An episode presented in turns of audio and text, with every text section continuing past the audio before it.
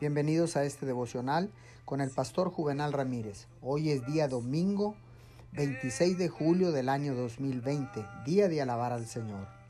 La palabra dice en el libro de Santiago capítulo 5 verso 13, ¿está afligido alguno entre ustedes? Que ore. ¿Está alguno de buen ánimo? Que cante alabanzas. Nuestro tiempo devocional no se mide por el reloj, sino que todos sabemos que el tiempo es oro.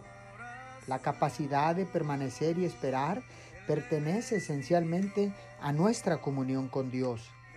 La prisa es a menudo una parte del gran tema de la comunión con Dios. Un tiempo devocional corto aumenta la piedad. La calma y la fortaleza nunca son las compañeras de la prisa.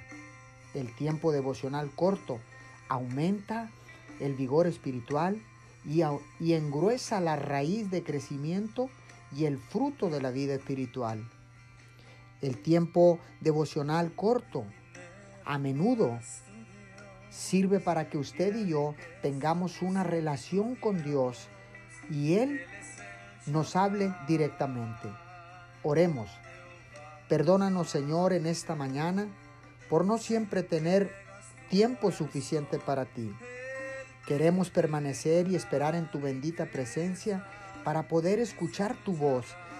En este devocional corto sabemos que tú nos hablarás. En el nombre de Jesús.